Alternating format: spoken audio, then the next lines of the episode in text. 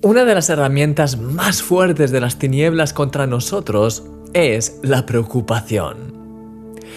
Cuando te preocupas, como indica la palabra en su origen, te estás ocupando de algo de antemano, manteniendo tu mente ocupada en las posibles consecuencias negativas.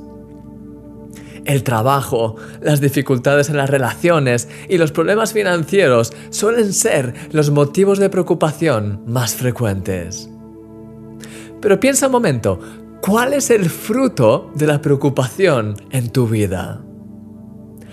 Si lo miras de una manera objetiva, la preocupación no tiene sentido.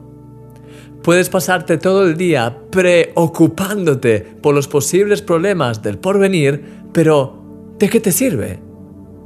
Como dice Jesús, ¿y quién de vosotros podrá, por mucho que se afane, añadir a su estatura un codo? La preocupación no solo no te ayuda a crecer, sino que además te hace perder el tiempo y para colmo te afecta físicamente, creando tensión muscular, cansancio y hasta bajando tus defensas. Es un muy mal negocio.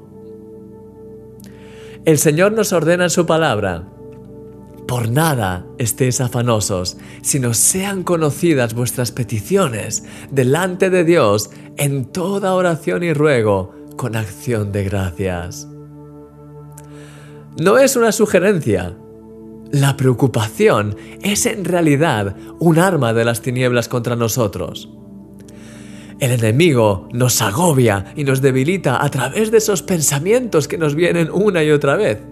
Y es por eso que tenemos que aprender a discernirlos y a echarlos fuera de nosotros. Eso es lo que siempre hago cuando empiezo a preocuparme por un problema. Primero, le entrego ese problema al Señor. Confío en Él. Segundo, empiezo a confesar con mis labios las promesas de Dios para mi vida. Y tercero, Continúo dándole gracias hasta que siento de nuevo esa paz en mi corazón. Querido amigo, Dios quiere que seas libre de toda preocupación.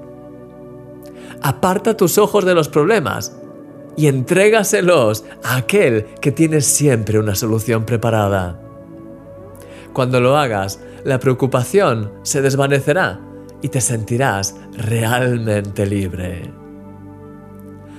Disfruta de este día y sé libre de las preocupaciones, porque eres un milagro.